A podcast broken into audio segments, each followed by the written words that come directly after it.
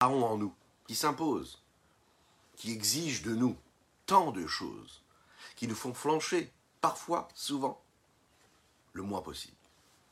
Eh bien, nous devons leur parler avec respect à ces forces animales. Oui, enfin, détermination. Les respecter parce qu'elles sont là, elles sont en nous, elles font partie de nous, mais les faire partir, les repousser avec détermination. Et plus on sera fort dans notre détermination, et plus on permettra à la lumière de jaillir et de repousser cette obscurité qui est l'exil dans laquelle nous vivons. Et la délivrance, bien sûr, de se rapprocher le plus possible. Bokertov les bonjour à toutes et à tous, je suis infiniment heureux de vous retrouver dans cette magnifique matinée que Dieu nous offre sur la terre. Merci à vous d'être présents. Je vous rappelle qu'il est important de partager, de liker, de commenter cette publication afin que nous soyons encore et toujours plus à étudier cette sainte Torah. Aujourd'hui, nous sommes le 24 du mois de Tevet, la Iloula du Saint Maître Admorazaken, Rabbi Shneur Zaman Deluyadi, l'auteur du Tania que nous étudions par la grâce de Dieu, le fondateur de la Chassidut Chabad. Allumez une bougie, dites un petit Lechaïm, étudiez la Torah aujourd'hui, faites une mitzvah en l'honneur de cette Iloula et prenez des forces. Prenons des forces, prenons des forces pour intensifier notre étude de la Chassidut et notre comportement chassidique. Juste après, c'est quelques notes de Negun. ya ya ya ya ya ya ya ya ya ya ya ya ya ra ra ra ya ya ya ya ya ya ya ya yo ra ya ya ya ya ya ya ya ya ya ya ya ya da da ya ya ya ya ya ya ya ya ya ya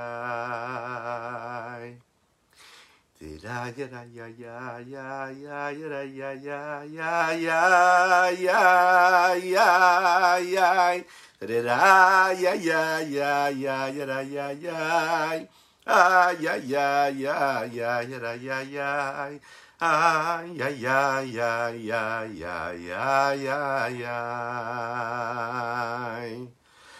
Did it? Ah, yeah, yeah, yeah, yeah, yeah, yeah, yeah, yeah, yeah, yeah, yeah, yeah. ay. yeah, yeah, yeah, yeah, yeah, yeah, ay. Ha ya ya ya ya ya ya ya ya ya ya ya ya ya ya ya ya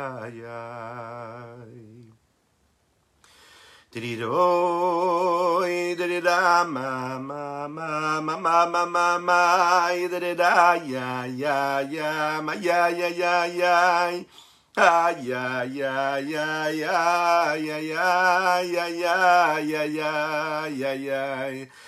Da da da ya ya ya ya da da ya ya ya ya ya ya ya ya ya ya ay ay da da ya ya ya ya ya ya ya ya ya da yo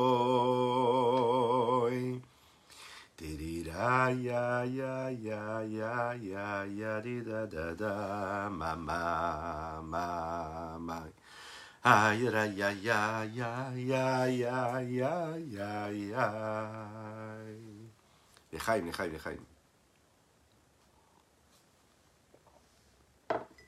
à ceux qui nous rejoignent sur les différents réseaux, que Dieu vous bénisse. Le Rabbi Marash, le Rabbi Shmuel.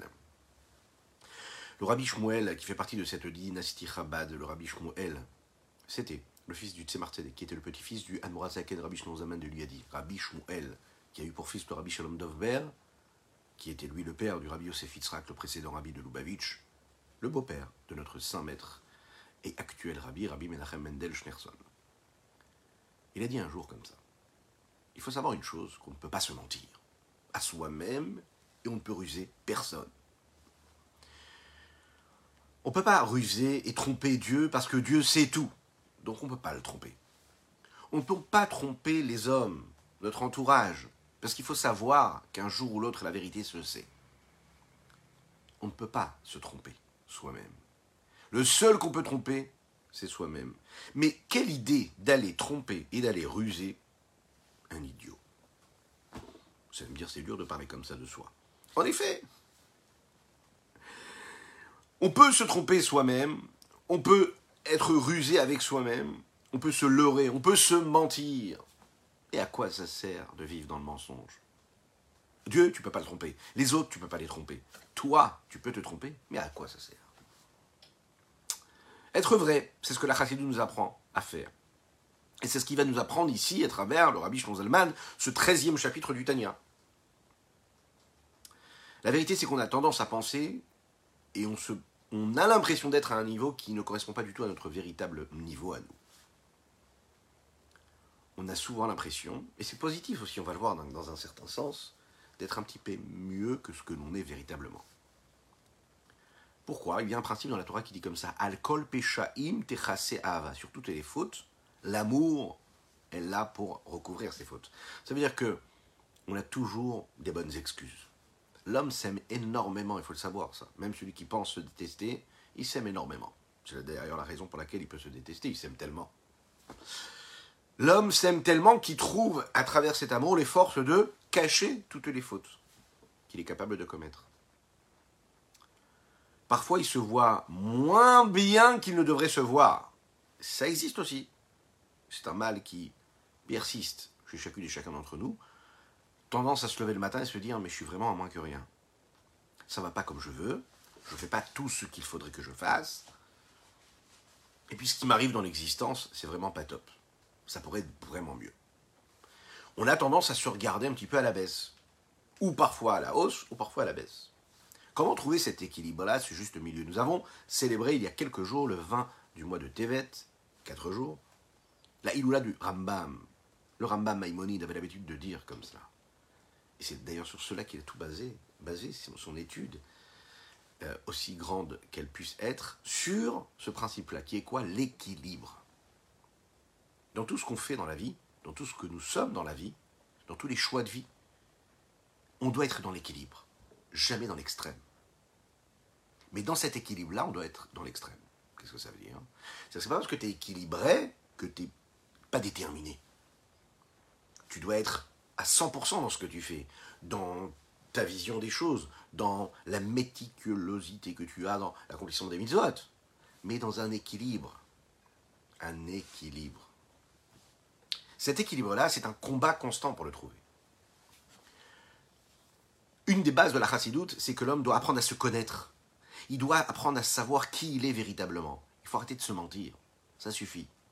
Il faut se regarder dans, dans le miroir, et parfois ne pas se regarder dans le miroir. Fermer les yeux. Se regarder intérieurement. Et faire le calme. Taire toutes ces pensées qui envahissent notre esprit, nos émotions. Véritablement prendre le temps, la respiration, réfléchir. Qui nous sommes véritablement? Qui je suis? Après quoi je cours? Je suis l'objet de quoi? Je suis l'outil de quoi dans mon existence?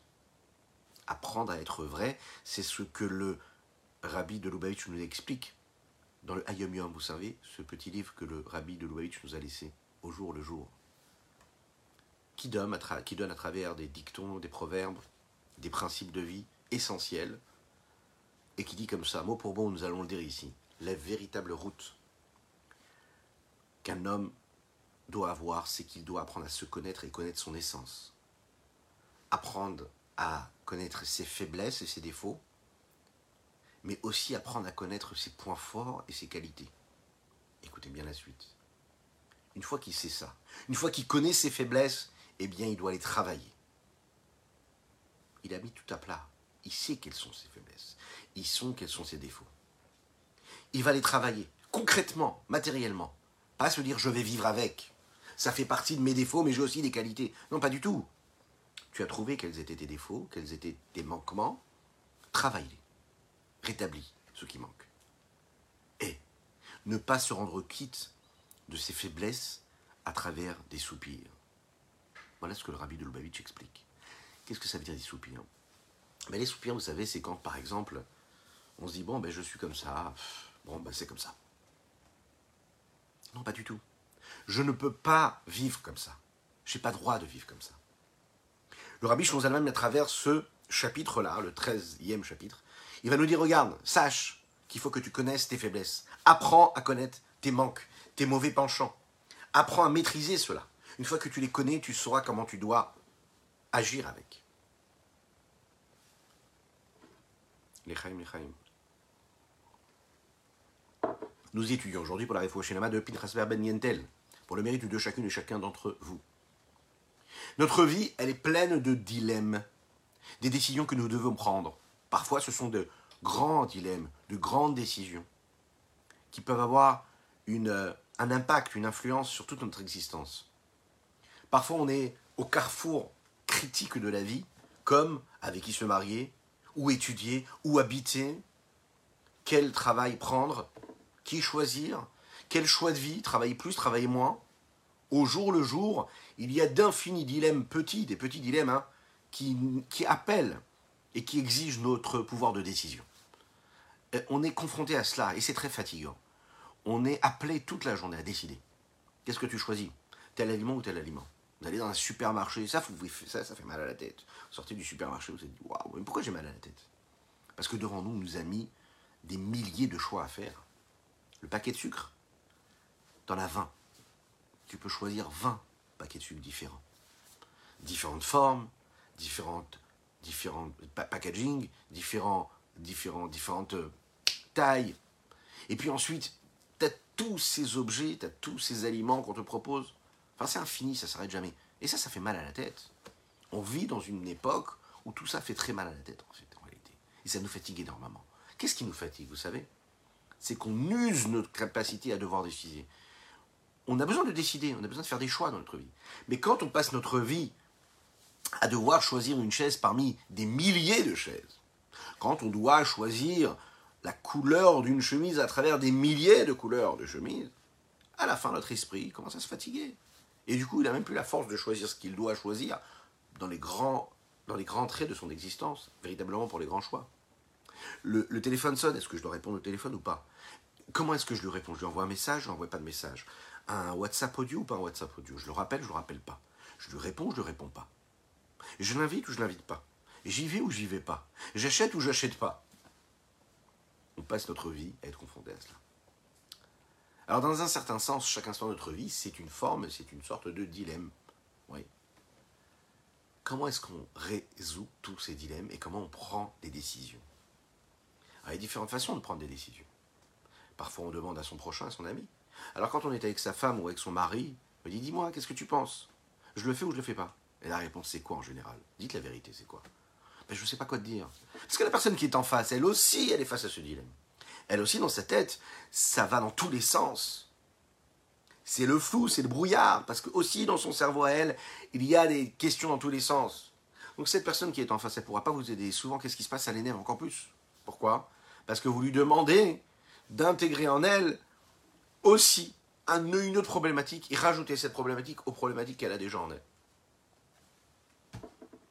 C'est très compliqué cette histoire. C'est tellement mieux de ne pas avoir de dilemme, de ne pas avoir de décision à prendre. On est confronté à ça tous les jours.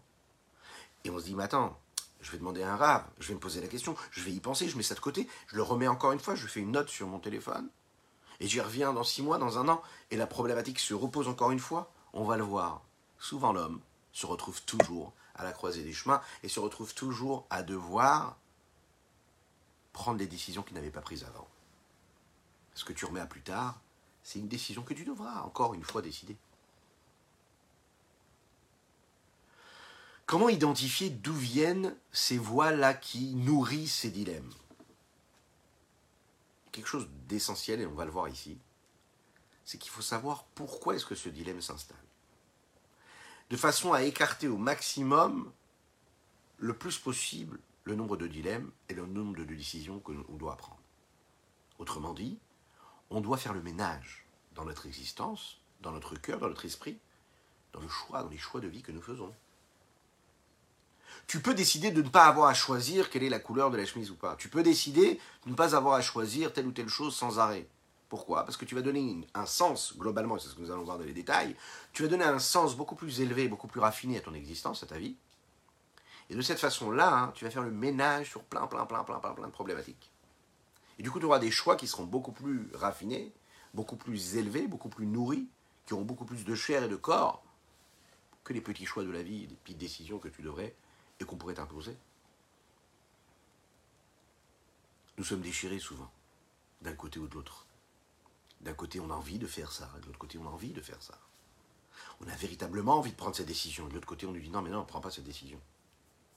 Parce qu'il y a ci, parce que ça, parce qu'il y a la peur, peut-être ci, peut-être ça. C'est infini, ça s'arrête jamais. Il y a les dilemmes, vous savez, ces choix-là habituels qu'on peut avoir dans la, vie, dans la vie de tous les jours. Quelle société je vais choisir pour l'Internet à la maison? Celle-ci ou celle-ci?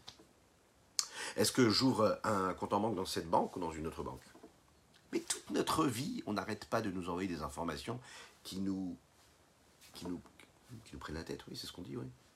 On ne s'en rend même plus compte. On s'en rend même plus compte que toute notre journée, ça va être ça. Parfois, on se dit, je vais acheter quelque chose qui ne coûte pas très cher. Parfois, je vais me dire, non, je vais acheter quelque chose qui coûte un peu plus cher. Tu as acheté quelque chose qui n'était pas cher, mais sache que si tu n'as pas payé cher, c'est que tu n'as pas donné d'importance à ce que tu viens d'acheter. Et si tu n'as pas donné d'importance à ce que tu viens d'acheter, ça veut dire que ça va vite disparaître. Ça veut dire que tu as perdu un peu de temps, tu as perdu d'énergie, tu as perdu de l'argent. Et que la prochaine fois, ça va se représenter devant toi et tu vas faire la même erreur. Et tu vas encore perdre du temps, encore de l'argent, encore de l'investissement. Ok. Tu vas choisir quelque chose qui est nécessaire pour toi. Et là, tu vas choisir de payer cher, quelque chose, pas parce que c'est de la marque ou quoi que ce soit, mais parce que, c'est important, parce que c'est de la qualité. Donc tu as fait le bon choix, et ce qui va te permettre d'écarter ça de ton cerveau, et de savoir qu'à chaque fois que tu vas utiliser tel ou tel objet, à chaque fois que tu vas porter tel ou tel vêtement, eh bien tu es sûr de ne pas avoir quelque chose qui est dans une forme d'obsolescence programmée, quelque chose qui va se permettre de perdurer.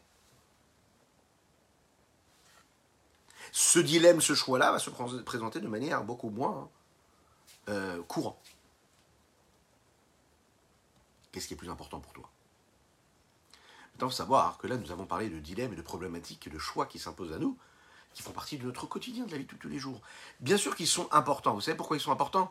Ils sont importants parce que concrètement, bien sûr que ces choix-là nous, nous prennent, nous accaparent énormément dans notre vie. Ils nous accaparent beaucoup, bien sûr. Ils nous prennent beaucoup de temps, beaucoup d'énergie.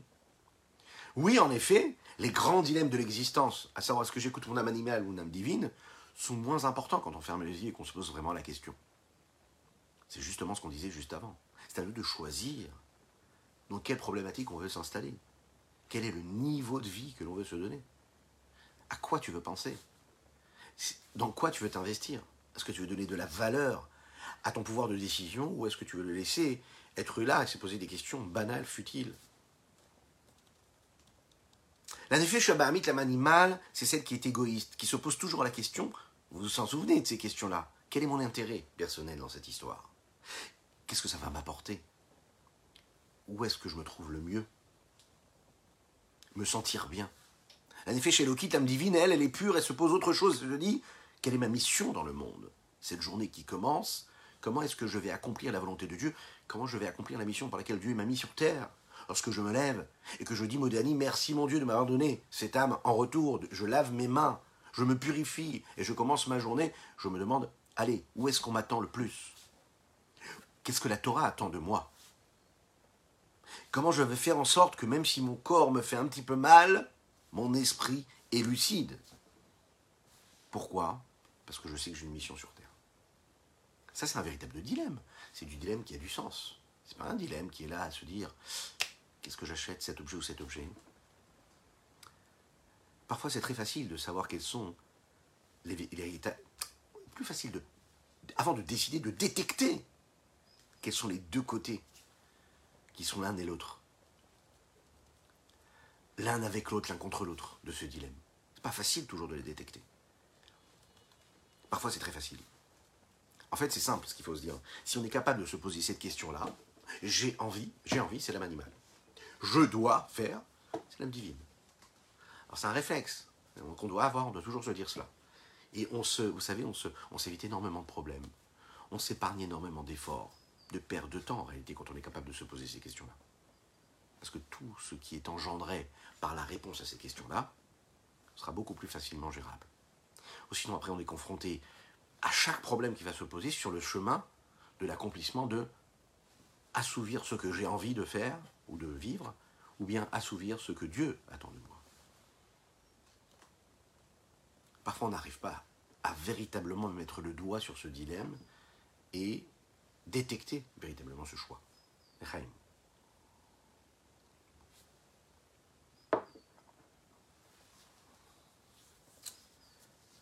Ou Yuvan, c'est ce que le rabbi Shnon Zalman va nous dire ici. C'est une expression qu'on va rencontrer souvent en début de chapitre ou même en milieu de chapitre du rabbi Shnon Zalman, si Dieu ne me trompe pas, euh, dans les chapitres qui vont arriver. Après cette introduction assez élaborée et approfondie que nous avons fait dans euh, ces chapitres précédents, le Zaken nous a permis de faire connaissance avec notre âme. Là, le Rabbi Zalman retourne un petit peu en arrière et va décrire quelles sont les définitions véritables et différentes et variées qu'il y chez le tzaddik, chez le rachat et le benoni. Répondre à différentes questions qui ont été posées dans le premier chapitre du Tanya.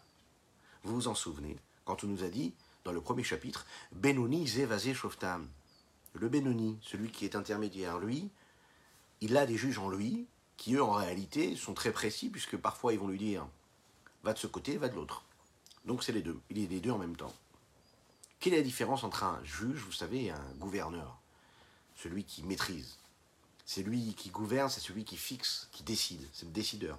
Le juge, lui, il apporte un, un avis. C'est la raison pour laquelle il y a de véritables problèmes dans les démocraties aujourd'hui. On se rend compte qu'en fait, le pouvoir des juges, parfois, dépasse le pouvoir des décideurs. Et là, ça devient très dangereux, parce que le juge, il est censé avoir un avis, alors que le gouverneur, celui qui gouverne et qui préside, lui a la capacité de distinction, il a le pouvoir parce qu'il est le décideur de distinguer quels sont les avis divers et variés. Et nous vivons à une époque où, dans ces démocraties-là, les juges, parfois, imposent leur idée, et comme ils ont le pouvoir, imposent le pouvoir en fonction de leurs idées. Et ça, ça peut être très dangereux, même dans une démocratie. Le juge, lui, est là donc pour apporter son idée. Nous l'avons expliqué dans le chapitre précédent, chez le Bénoni, il y a et l'âme divine et l'âme animale. Les deux de nous faire entendre leur voix. Le Benoni, lui, véritablement, s'est décidé. Ok, parfait, j'entends le juge positif, j'entends le juge négatif, j'entends ces deux voix-là, mais je décide de suivre le chemin de Dieu. Je décide de détecter quels sont les vêtements que l'âme animale porte, et je vois comment est-ce que cet âme animale peut se cacher parfois. Parfois, elle s'habille, vous savez, avec une véritable barbe, un chapeau, etc. Malheureusement, malheureusement, elle va prendre l'apparence quelque chose de caché. Mais en réalité, c'est une âme animale qui n'a pas été maîtrisée, qui n'est pas gouvernée, et qui en fait va donner un message qui est tout à fait animal. C'est la raison pour laquelle il faut le savoir. La Torah, l'étude de la Torah, etc., peut être très dangereux aussi. C'est la raison pour laquelle on a le mérite, la chance d'avoir la chassidoute qui nous apprend véritablement à détecter qu'est-ce qui est et qu'est-ce qui vient de notre âme animale, notre âme divine. Pourquoi est-ce qu'à notre époque, où Mashiach arrive, Bezrat Hashem, très rapidement, c'est pas seulement nécessaire, mais c'est obligatoire pour nous. C'est obligé. Il nous faut, on a besoin de se nourrir de ces préceptes-là, de ces notions de chassidut qui nous apprennent à connaître un petit peu qui nous sommes. Pourquoi c'est si urgent d'étudier cette chassidut Parce que tout ce que nous faisons, tout ce qui est à notre portée, toute cette Torah-là, elle doit correspondre à ce que nous sommes véritablement, émettre véritablement. Et tout ce que nous sommes véritablement doit correspondre à ce que nous étudions à travers toute cette étude de la Torah qui est diffusée, qui est étudiée. C'est un travail véritable. Et l'homme doit savoir que peu importe le niveau qu'il a, spirituel ou pas, il est confronté à cette âme animale et à cette âme divine. Et cette âme animale, elle peut avoir tel ou tel vêtement ou un autre vêtement. L'âme animale est très forte. Elle s'exprime à travers différentes formes. Et parfois, elle nous oublie complètement. Echaim, Echaim.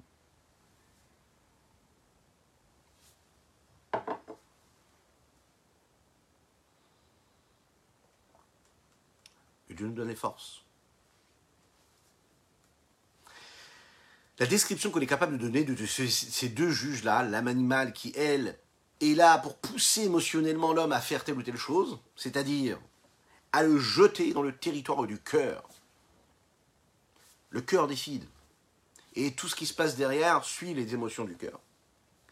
De l'autre côté, l'âme animale qui lui dit non, pas du tout. Reste rationnel, réfléchis. Qu'est-ce que tu fais? Où tu vas? Pour qui? Pourquoi? Ne reste pas comme ça, banal, et ne va pas où le vent t'emmène. Les Chachamim nous disent comme ça, les Bénonim, les intermédiaires, ceux qui sont ni Racha, ni Tzadik, mais qui sont dans le combat permanent. C'est les deux, ils sont jugés par les deux. Ça veut dire quoi? Le Yetzer Tov et le Yetzer Hara, le bon et le mauvais penchant sont là, en eux. Dirtiv, qui Yahamod, les Minevion, les Hoshia Nafsho. Il se placera assez, dans ce, sur ce sentier-là. Et il sera là, capable d'être libéré de ceux qui juge son âme.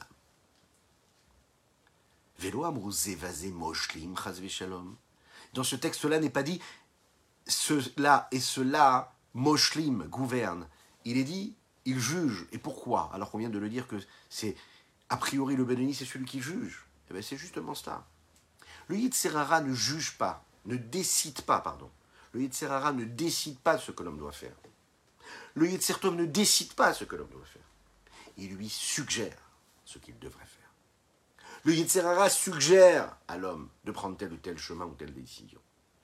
Alors on va, on va, se dire, mais c'est pas possible. On n'a pas l'impression qu'il nous suggère.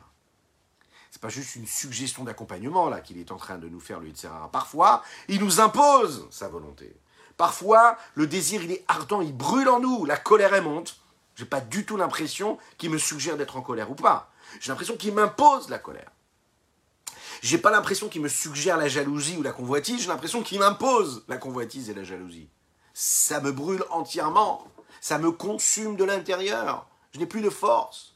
Le désir, la pulsion pour Chazvé Shalom, l'interdit ou la Avera qui se présente à moi, souvent j'ai pas l'impression, c'est une suggestion, j'ai pas l'impression qu'il est là juste comme ça, à me dire Oh, bah tu sais, tu devrais. J'ai l'impression que quoi? Qu'il décide. Et que tout mon être, mon corps, mon esprit, toutes les forces qu'il peut y avoir en moi m'impose de faire tel ou tel acte qui est totalement à l'inverse de ce que la Torah attend de moi. Que Dieu nous en préserve. Alors qu'est-ce que ça veut dire ici quand on nous dit Zévazé Shoftam? On aurait dû dire Zévazé Moshlam. Les deux sont gouvernés par cette, force-là qui s'impose à nous. Et qu'est-ce que nous disent les Chachamim? Non, pas du tout. Zévazé Shoftan, ça veut dire que sache bien une chose, que là, à ce moment-là, c'est pas décideur. C'est-à-dire que tu dois apprendre à refroidir cette information qui vient du cœur, et tu dois le vivre comme une suggestion d'accompagnement, et non pas comme quelque chose qui s'impose à toi. Rien que déjà de savoir cela, vous savez ce qui se passe? Ça nous donne des forces phénoménales. Ça nous rappelle qu'en fait, on est les maîtres à bord, qu'on est les gouverneurs, qu'on a la possibilité de décider ce que l'on veut décider, de ce qui est bon pour nous ou pas. Oui, on a cette force-là. Shoftan, le rabbi Zalman nous dit ici, c'est que les deux nous suggèrent, donnent leurs avis. Et à l'intérieur de notre corps, ce n'est pas comme ces fausses démocraties, comme parfois nous vivons. Mais sachez que c'est réellement vrai. Ils sont là pour donner leur avis. Ouais. Et il y a un roi qui maîtrise tout cela, qui a le pouvoir de tout cela. C'est qui? C'est vous et moi, chacune et chacun d'entre nous. C'est cette force-là qui est en nous, qui est la force de la volonté, qui, elle, peut décider de dire je vais suivre mon âme animale ou je vais suivre mon âme divine. Vous choisissez quoi, vous?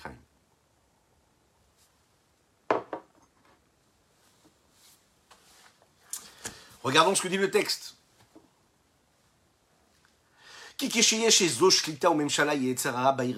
Parce que quand il y a une forme de maîtrise du Yetzera, du mauvais penchant sur cette petite ville-là, qui est ce que nous sommes, nous, notre corps, notre, être tout entier. Afilo les fichak akala, même si c'est pour juste un instant, nikra racha À ce moment-là, si c'est le qui, a, qui a maîtrisé le territoire, je suis appelé un rachat. Un rachat. Pas un homme qui est traditionnaliste, qui essaye de faire bien, pas un homme religieux, pratiquant, qui essaye de faire bien, qui parfois fait un peu moins bien. Non, non, pas du tout. À ce moment-là, t'es appelé rachat. C'est terrible. Parce que le Benoni, lui, comment est-ce qu'il agit? Il agit comme le tzaddik, en fait. Juste, il est dans le combat, mais il agit comme le tzaddik, il fait jamais rien de mal. Il n'y a pas de mal, même pour un instant. Et là, Yetzera, il n'aura qu'à Il faut savoir que Yetzera, il n'est juste que comme quoi Comme ce juge qui est là pour donner son avis à un moment donné. Il donne son avis. Et il dit voilà comment est-ce qu'il faut faire. Moi, je juge de cette façon-là. Parfois le juge, parfois, va donner son avis et le décret ne sera pas comme lui l'a voulu. C'est un petit peu la dualité et la double personnalité, quelque part, du Benoni. Shofte nafsho, ça veut dire, il y a en lui différents avis qui se déclarent, mais dans le Benoni, il y en a un seul qui va décider. Donc différents avis, mais un seul qui décide. La conclusion n'est pas obligatoirement comme celle que tel ou tel juge aura donné, l'avis qu'il aura donné. Pourquoi? Vous savez pourquoi? Parce que de la même manière que tel juge a donné tel avis, il y a un autre juge qui va donner tel avis. Et entre les deux, qu'est-ce qu'il faut? Il faut qu'il y ait une troisième force qui vient décider quel avis on va, choisir. Et l'avis qui sera choisi, c'est l'avis de Dieu. C'est l'avis d'Akadosh Baruch qui est au-dessus de tout. Va à et divrei On sait qu'à la fin de ce jugement halakhique, la conclusion correspond à celui qui a décidé quel est l'avis que nous devrions suivre. Donc les autres avis, vous savez, celles qui ont dit non, c'est pas comme ci, ou non, c'est pas comme ça, n'existent plus, deviennent obsolètes complètement. Pourquoi? Parce que celui qui est au-dessus des deux avis différents, qui a décidé, lui seul, a donné l'avis que l'on doit suivre. C'est ce qui se passe chez l'homme.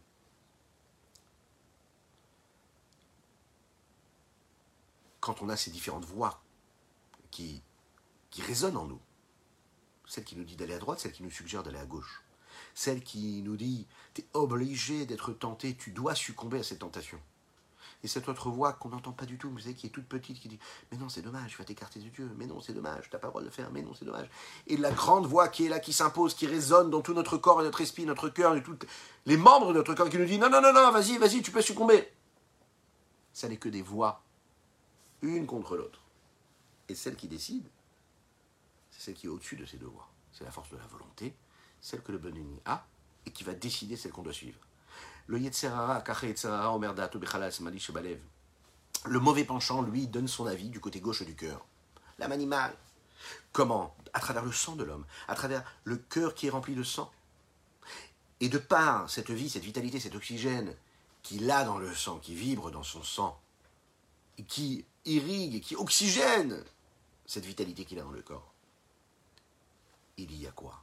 Une transformation de cet oxygène de cette vitalité. Et cela se traduit comment? Par les désirs, par les différents traits de caractère. En fait, les traits de caractère que l'on peut avoir, les impulsions, les pulsions, les désirs, les passions, tout ça, c'est quoi? C'est juste la matérialisation de quelque chose de très physique qui est quoi? Un emballement du sang, un réchauffement du sang qui vient du cœur. C'est quoi en fait? Juste un leurre. C'est l'imaginaire tout ça et les traits de caractère, les différentes vertus que l'homme a, vont venir pour matérialiser ce qu'il y a eu, pour traduire ça à travers des actes. Mais si on ramène ça à son plus simple appareil, à savoir que quoi? Que c'est juste du sang qui vibre un petit peu plus rapidement que d'autres, il faut le savoir que chaque fois qu'un homme a une émotion, à chaque fois qu'il a un trait de caractère, positif ou négatif, qui se met en route, c'est qu'il y a physiquement quelque chose qui s'est passé. Et si on met un scanner comme ça, et on voit l'homme à chaque fois qu'il a un désir, une pulsion, à chaque fois qu'il a de la colère, à chaque fois qu'il a de l'envie, à chaque fois qu'il a de l'amour, à chaque fois qu'il a une détestation, à chaque fois qu'il éprouve quelque chose, on sera capable de voir, c'est la chassidoute qui nous le dit, hein le cœur s'emballe, le sang se réchauffe. Qu'est-ce qui s'est passé à ce moment-là? Qu'est-ce qui s'est passé? Il s'est passé qu'on a traduit quelque chose qui est une émotion qui venait à travers quelque chose de physique, à travers ce sang qui va s'emballer, cette colère qui monte, qui rend la personne tout à fait rouge, de colère. Pourquoi? Parce que le sang, lui, monte à la tête. Et cela se traduit par de la colère. Mais si je suis capable de comprendre et de voir ce qui se passe physiologiquement, intérieurement ou même dans mon intellect à ce moment-là, et je comprends que j'ai le pouvoir d'être à l'extérieur de ça, de maîtriser, de réguler à travers une respiration calme, ouais. Prendre le pouvoir de chaque chose prendre le pouvoir de cet emballement-là sanguin, eh ben, on verra que tous ces traits de caractère que j'ai en moi, toutes ces émotions, auront beaucoup moins droit au chapitre et elles seront euh, disposées à suivre la vie que l'intellect, que la volonté va leur donner.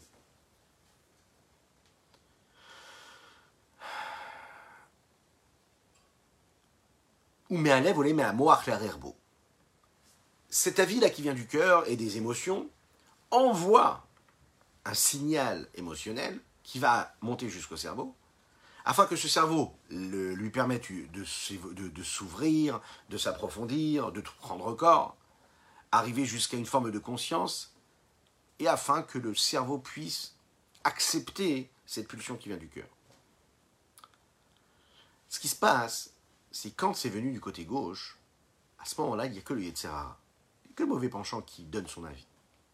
Arrivé au niveau du cerveau, il y a l'autre juge qui est là, qui est en face, l'autre force, qui elle aussi va donner son avis. Cette force, vous savez, c'est quoi? C'est la force de l'âme divine. Elle dit, non mais ça va pas ou quoi? Pas du tout. J'ai aucune envie de succomber, j'ai aucune envie de suivre ton avis. Tout de suite, elle est là. Tout de suite, va contredire et va se mettre en face. Le deuxième juge, qui est l'âme divine, qui est dans le cerveau, Amit Pachet elle, cette Nefesh Elokit, cette âme divine qui est dans le cerveau et qui se diffuse dans le côté droit du cœur, là où se trouve le bon penchant. Bien sûr que, quand on regarde les traits de caractère, on a vraiment l'impression que l'âme animale a beaucoup plus de force que l'âme divine, on est d'accord? Mais il faut savoir qu'il y a quand même une réponse qui vient de la force contraire, qui est la force de l'âme divine, qui n'est pas du tout d'accord avec ce que propose l'âme animale, qui elle vient de du côté gauche du cœur. Et il y a un combat qui se joue à ce moment-là, comme le dit le Rav Adin d'Israël dans ses explications du Danya. Le Benoni, lui, halacha est livré à Machria.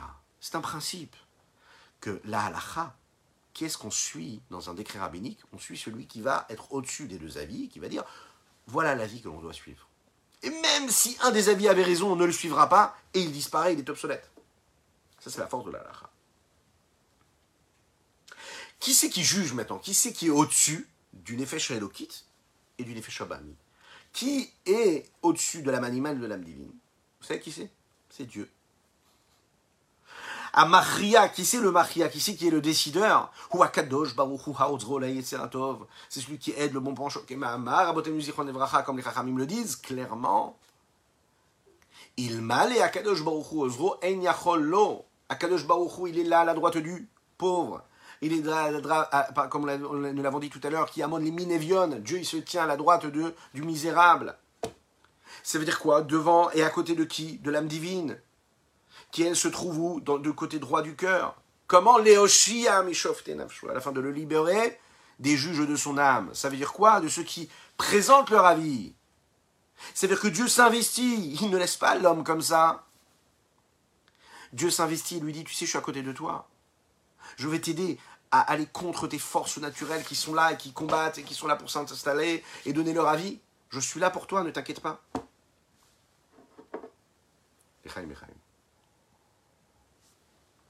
Connaissez Rabbi Nachum de Tchernobyl, un très très grand maître. Un jour, il y a un homme qui est venu le voir, parce qu'il faut savoir que Rabbi Nachum de Tchernobyl avait l'habitude de nourrir spirituellement, mais aussi matériellement. Il donnait, il distribuait de l'argent aux pauvres qui en avaient besoin. Un jour, un pauvre, très très, pardon, un très très grand riche vient chez lui et décide de lui donner 300 pièces d'argent. 300 pièces. Juste après ce riche, il y a un pauvre qui rentre. L'homme raconte au tzaddik qu'il doit euh, marier sa fille et qu'il n'a pas une seule pièce pour marier sa fille. Le tzaddik le regarde comme ça et lui dit Dis-moi, tu as besoin de combien d'argent? Combien tu as besoin? Alors lui, il répond, il dit, eh ben, moi j'ai besoin de 300 pièces d'argent. Vous savez qu'il l'a dit avec le sourire, mais avec des larmes qui coulaient. Bah oui, imaginez un petit peu, il doit marier sa fille, que Dieu fasse que chacun ait tout ce qu'il faut, matériellement et spirituellement, physiquement, pour marier ses enfants, des Hachem dans l'opulence matérielle et spirituelle. Dites Amen ve Amen, c'est important. Il faut dire Amen ve Amen. Oui, c'est important. Le, le tzaddik, il a eu une pensée comme ça qui lui est venue tout de suite. Et sa pensée, c'était quoi? C'est Ashgacha Pratit c'est Akadosh Baruch qui lui maîtrise tout ce qui se passe sur Terre. Il a fait en sorte qu'il y ait un riche qui vienne me donner 300 pièces, et juste après qu'il y ait un pauvre qui vient me demander 300 pièces. Donc qu'est-ce qu'il faut? Je prends tout de suite ce sac-là et je le donne. Vient une petite voix comme ça, et qui lui dit Rabbi Nachum de Tchernobyl, Quoi 300 pièces tu vas donner? Ce riche-là, il t'a donné une somme énorme. Normalement, avec cette somme-là, tu peux nourrir plusieurs familles. Tu vas tout donner à un seul. Il a commencé à réfléchir, qu'est-ce qui est le plus convenable? De tout donner à l'un, ou bien de, tout, donner et de séparer et de distribuer à plusieurs. Et à la fin, il a fermé les yeux, il s'est dit, voilà un homme qui a des larmes qui coulent sur les joues, qui a besoin de ces 300 pièces pour marier sa fille. Et moi, je suis là à me poser la question. Il s'est dit, il faut que j'analyse. D'où vient ce dilemme que j'ai en moi? Elle est magnifique cette histoire, parce qu'elle nous ramène vraiment à ce que nous sommes, nous. Qu'est-ce qui motive ton dilemme? Qu'est-ce qui motive ta question? Il faut apprendre à se poser cette question-là et vous allez voir la suite de l'histoire. Qu'est-ce qui motive mon questionnement? Qu'est-ce qui motive mes doutes? Pourquoi est-ce que je me pose la question là maintenant? Pourquoi est-ce que je me pose la question de savoir quelle paire de baskets je vais acheter à mon fils? Ou quelle est la paire de chaussures que je vais choisir? Quelle est la marque? Pourquoi pour, Qu'est-ce qui motive ce questionnement, ce doute? Ça peut paraître banal, une paire de baskets ou une paire de chaussures. Mais il y a des choix qui sont beaucoup plus importants et qui nécessitent aussi cette question-là. Pourquoi est-ce que je suis dans le dilemme? Nous l'avons dit au début du cours, nous sommes confrontés à ce dilemme toute notre vie, dans tout. C'est ce qui nous parasite l'existence. Ouais? Qu'est-ce qu'on fait? On passe notre temps à se poser des questions. Alors là, le rabbi Zalman, à travers cette histoire, vous allez le voir, le rabbi vient du Yetzertov, du bon penchant, ou est-ce que ça vient du mauvais penchant, cette question-là? Si ça vient du bon penchant, alors ça va, peut-être que c'est vrai. Mais peut-être que ça vient du mauvais penchant. Vous savez, le mauvais penchant qui dit Quoi Je vais donner tout à un seul homme Je vais lui donner 300 pièces. Alors il s'est dit Voilà. La première pensée que j'ai eue, c'est quoi? C'était de me dire quoi? De me dire C'est Hachem qui me l'a envoyé, puisque l'un vient de sortir, l'autre il vient de rentrer. La deuxième pensée, c'est celle du Yetzerara, c'est le deuxième juge, qui lui venait me dire Non, refroidis-toi, pourquoi est-ce que tu vas faire ça? Donne à tout le monde. Parfois, le Yitzhara s'habille, prend des vêtements de tzaddik. Oui, non, faut donner à tout le monde, c'est pas bien, tu peux pas donner qu'à une personne. Mais en fait, sache qu'à ce moment-là, c'est pas du tout positif ce qui est en train de se passer. Il s'habille comme ça, avec des vêtements de socialisme. ouais, oui, il faut donner à tout le monde. Mais en fait, c'est faux. Ce qu'il veut, c'est te refroidir, de faire une mitzvah. La première pensée que tu as eue, elle était bonne. Ah, il est venu, l'autre il sort, l'autre il vient, tu te dis tout de suite c'est Dieu qui te l'a envoyé. Tu te posais la bonne question, tu te donnais la bonne réponse. Tu commences à laisser installer en toi le doute. C'est que c'est lui, c'est rare. La Metsiout, l'existence et la réalité, elle nous montrent que, même quand on est sûr de savoir d'où vient la source du dilemme qui se présente à nous, on a quand même des hésitations et on ne sait pas comment prendre la bonne décision. Est-ce que je dois écouter mon âme animale parce que c'est plus sympathique Ou est-ce que je dois écouter mon âme divine parce que c'est ce qui convient d'être fait? Parfois, vous savez, on est confronté à un dilemme et on va étudier un texte de Torah. Parfois, ça peut être un cours de Torah qu'on suit, que je vous invite d'ailleurs à partager encore et encore. Parfois, ça peut être à travers une question qu'on va poser à un rave et à laquelle on va recevoir une réponse, pour laquelle on va recevoir une réponse.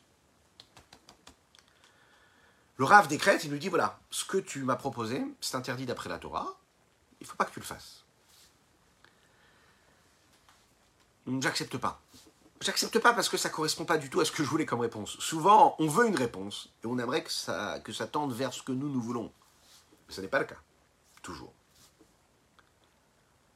La chez Elokit, l'âme divine, elle, veut accomplir la volonté de Dieu, et la volonté donc de ce maître-là, de ce rave-là qui va nous donner. Ou parfois, comme je le disais, on peut être à un cours de Torah et on va trouver à travers les mots de ce qu'on vient d'étudier une réponse à notre question. La première pensée, c'est de se dire, voilà donc Akadosh Baruch qui m'a envoyé la réponse à ma question. La deuxième pensée, c'est, non, pas du tout, peut-être que ce que tu viens d'étudier, ça parle de telle ou telle chose, mais ça ne parle, parle pas de ton cas de figure à toi. Parce qu'on refuse parfois la vérité et la réalité des choses. La Nefesh Amit, elle, elle fait entendre son avis. Et il y a un principe, Mohar Shalit à la lèvre, le cerveau maîtrise le cœur. C'est pas un hasard si nous étudions ce principe-là aujourd'hui, le Chavdalet Tevet, le 24 du mois de Tevet, La Iloula du Rabbi Shonzaman de lui a dit il faut savoir que tout le principe de la chassidoute, c'est basé sur ça. Apprendre à se connaître pour comprendre comment, grâce à notre cerveau, on peut maîtriser notre cœur. L'homme peut arriver au sommet de son existence, à arriver, comme on a l'habitude de le dire, de nos jours, à la meilleure version de ce qu'il est, de ce qu'il est censé être sur Terre, ce qu'il est censé faire sur Terre. Quand il apprend à maîtriser véritablement son cerveau, déjà apprendre à connaître, à se connaître lui-même. Et une fois qu'il se connaît, grâce à son cerveau, il prend la décision de faire suivre son cœur.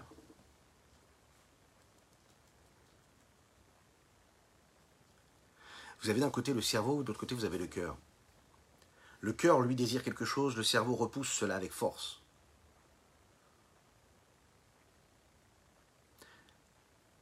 Le cerveau, il a ce pouvoir de repousser ce que le cœur veut.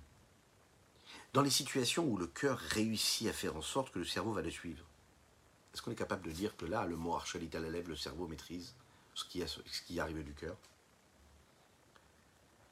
Lorsque le cerveau est mis en route pour nourrir le doute et le dilemme, pour nourrir les différents avis. Et c'est magnifique de comprendre cela, et ça peut nous aider de manière phénoménale, sachez-le.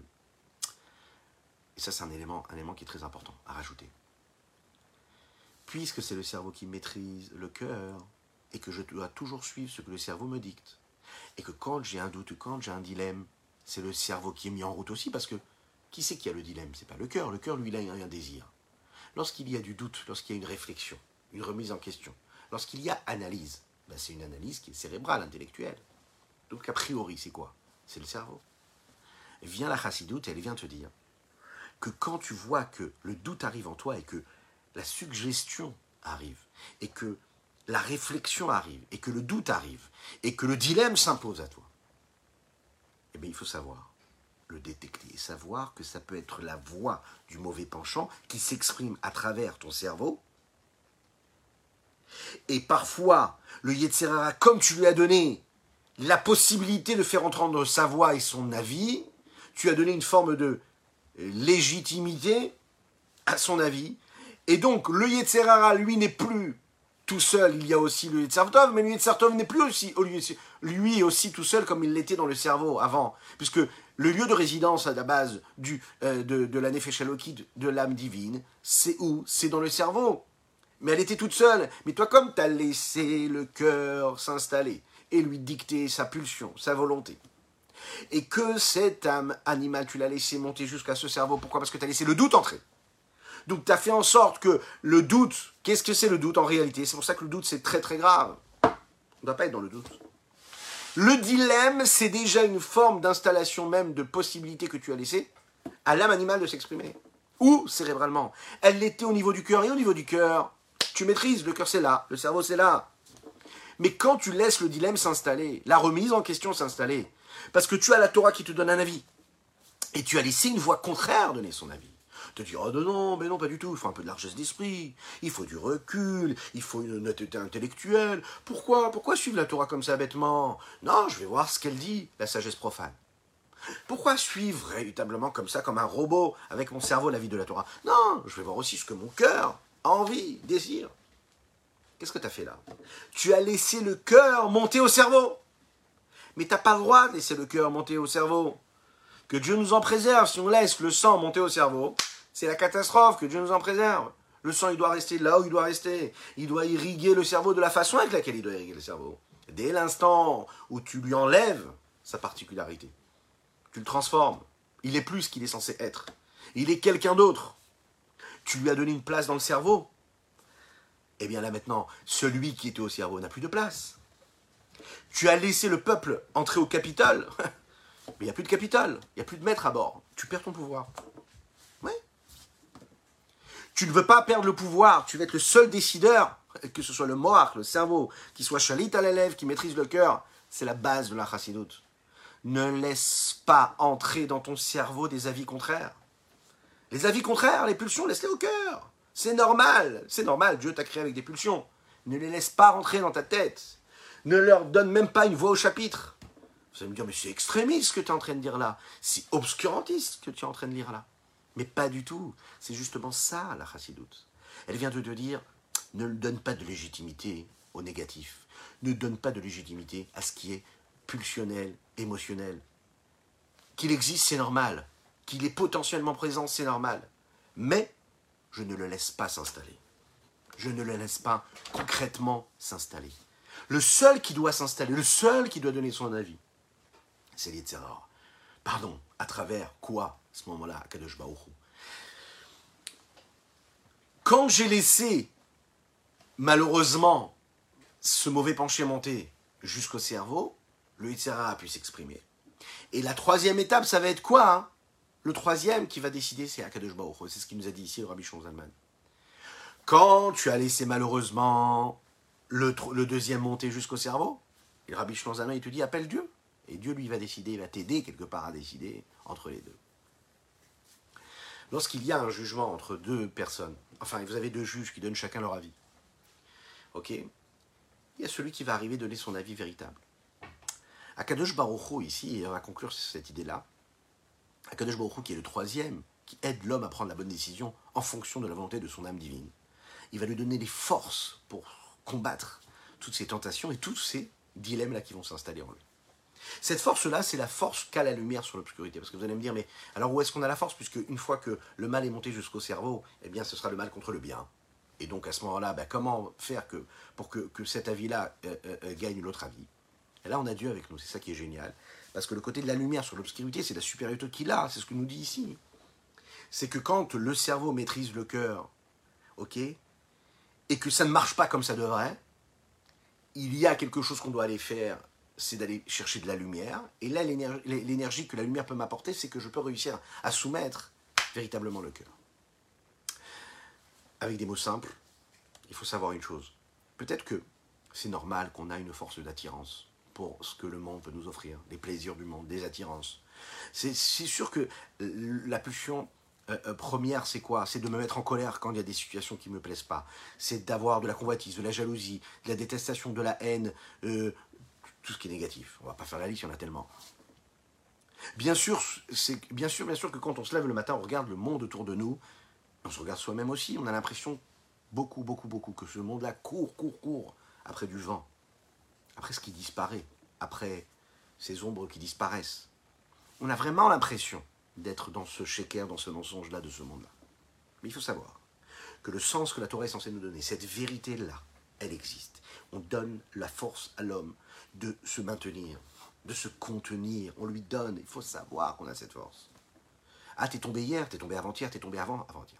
Tu, tu remarques que les choix de vie que tu as fait dans ton existence sont complètement dans cette dans cette vanité-là, dans ce qui est qui n'a pas de consistance. Peut-être. C'est pas grave. Sois conscient que tu as quand même les forces de te contenir et de ne pas laisser tomber.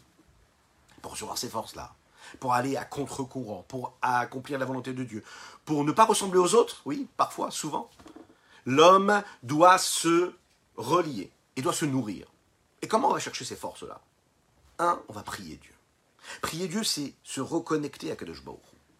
Mieux prier, plus prier. On va encore plus étudier la Torah. Mieux étudier la Torah. Et mieux étudier la Torah en étant conscient de ce que ça veut dire étudier la Torah. Pas juste parce que c'est une sagesse spirituelle ou intellectuelle, cérébrale, mais parce qu'avec la Torah, je m'attache à Dieu. Et que moi, dans cette histoire-là, je ne suis rien. Je suis juste l'outil et le moyen d'expression qui permet à mon âme de se connecter à Dieu. Moi, je suis rien. Et quand je suis dans cette dimension-là, dans cet état d'esprit-là, je ne cherche pas de cavode, je cherche pas d'honneur, je cherche pas de fierté, je cherche pas à être, je cherche pas à exister. Je ne suis rien, je suis juste l'outil de Dieu. Je suis juste ce petit marteau que prend le menuisier lorsqu'il est en train de mettre un clou sur du bois. Je suis juste cet outil-là qui permet à celui qui fait flancher cette barre de fer avec son chalumeau. Je suis juste ça, je suis rien. Et si je suis rien, peu importe ce qui s'est passé dans mon existence, peu importe ce que je fais dans mon existence, peu importe, ça peut être quelque chose d'énorme, de grand, de magnifique, de beau, ça peut être Khalila, quelque chose qui est complètement l'inverse de la volonté de Dieu. Jamais au grand jamais, je peux penser que j'ai la possibilité de maîtriser d'être ce que je suis en fonction de ce que je suis moi. Je suis juste l'outil de Dieu. J'ai été amené ici, j'ai été amené ici, j'ai fait ci ou j'ai fait ça, je suis juste l'outil de Dieu. Je laisse Akadosh Baruch décider de ce qui doit se passer ou de ce qui doit être de ma vie. Ça, cette forme de modestie, cette forme d'humilité-là, on peut l'acquérir. Vous savez comment? À travers les préceptes de la chassidoute, à travers cette capacité que la chassidoute a à nous rappeler que nous sommes une âme divine, une âme animale, que nous sommes avec ce cerveau-là qui peut maîtriser les pulsions de notre cœur. Oui, c'est possible. Que nous avons le devoir de s'assumer, de s'assimiler complètement à cette mission-là que nous avons, qui est quoi? De s'annuler devant Dieu. De faire exister non pas le Ani, le moi, Aleph, Nun, Yud, mais le Haïm, de prendre conscience que ce moi que nous avons, c'est le néant, le néant qui est en fait le néant face au divin qui est lui, lui l'existant, et qui face à cet existant-là, rien n'est d'autre, et donc il n'y a rien que Dieu, imaginez. Je vais me nourrir comment? Comment trouver ces forces-là? Ce que la Chassidoute nous dit, prendre une pièce, la mettre dans la tzedaka, aider un autre juif. Ces petits gestes-là, c'est pas juste Ok, aujourd'hui j'ai été amené à faire une mitzvah, c'est bien. Mais sache que quand tu as fait cette mitzvah-là, ça te donnait des forces pour ne pas tomber pour, vers une autre avéra qui peut se présenter à toi. C'est un cadeau que Dieu nous donne quand il nous donne la possibilité de faire une mitzvah. Et ça, on ne s'en rend pas compte. Dieu t'a donné ce cadeau, mais cours après ce cadeau-là.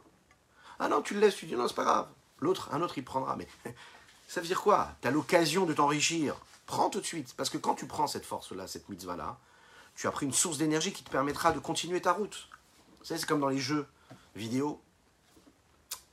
Les anciens, puisque moi je m'en souviens que des très anciens, où vous êtes en train d'évoluer comme ça, et puis lorsque vous prenez, vous mangez comme ça une, une vie, vous gagnez des vies comme ça. Et plus vous prenez des vies, plus vous grandissez. Ouais ben C'est pareil, une mitzvah qui se présente, c'est plus d'énergie. C'est pas juste une mitzvah que tu as fait. C'est une mitzvah qui te donne la force de faire en sorte de ne pas tomber face à celui qui va se présenter à toi face à cette, cette, cette, cette épreuve qui peut se présenter à toi. Alors que face aujourd'hui à Kadesh Baoru, on va dire les Chaïm, et on va demander au Admorazaken, Rabbi Zaman de Liadi, dont c'est la Iloula aujourd'hui. Vous savez que le jour de la Iloula, il y a énormément de force qui descend d'ici-bas sur terre, qu'on ait la force de, bah, de comprendre chaque petite virgule de son Sefer Atania que nous étudions par la grâce de Dieu. Qu'Hachem fasse qu'on puisse ne pas du tout se tromper quand on l'étudie, quand on l'enseigne, quand on le comprend, d'être au plus près de ce qu'il attendait de nous, de se rapprocher au maximum de l'intention de ce qu'il nous donne dans ces mots, et que ça puisse inonder l'existence de chacune et chacun d'entre nous en ce jour de Chavdalet Tevet Saïloula, dans tous les domaines matériels et spirituels. Et Chaim et Chaim. À bientôt.